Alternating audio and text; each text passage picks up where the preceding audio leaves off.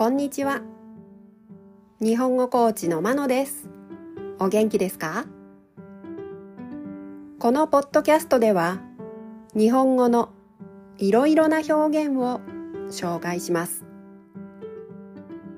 このような表現を知っていると相手が言っていることがもっとわかるようになりあなたが言いたいことがもっと言えるようになります。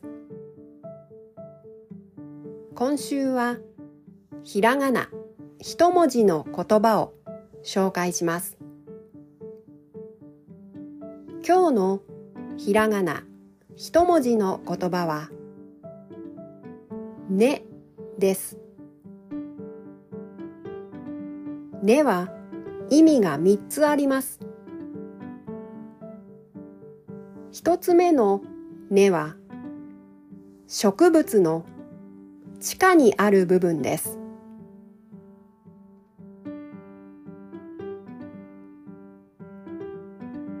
二つ目の根は音のことです。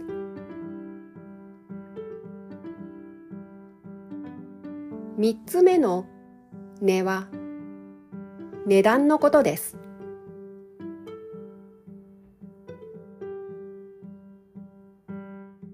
例文です。1この木は地面深くまで根を張っているので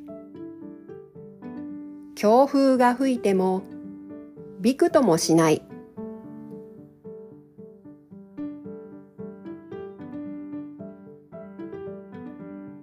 2どこからか虫の音が聞こえてきます。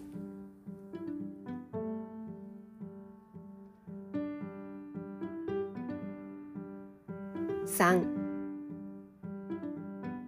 このバッグは値が張るので買うかどうか迷います。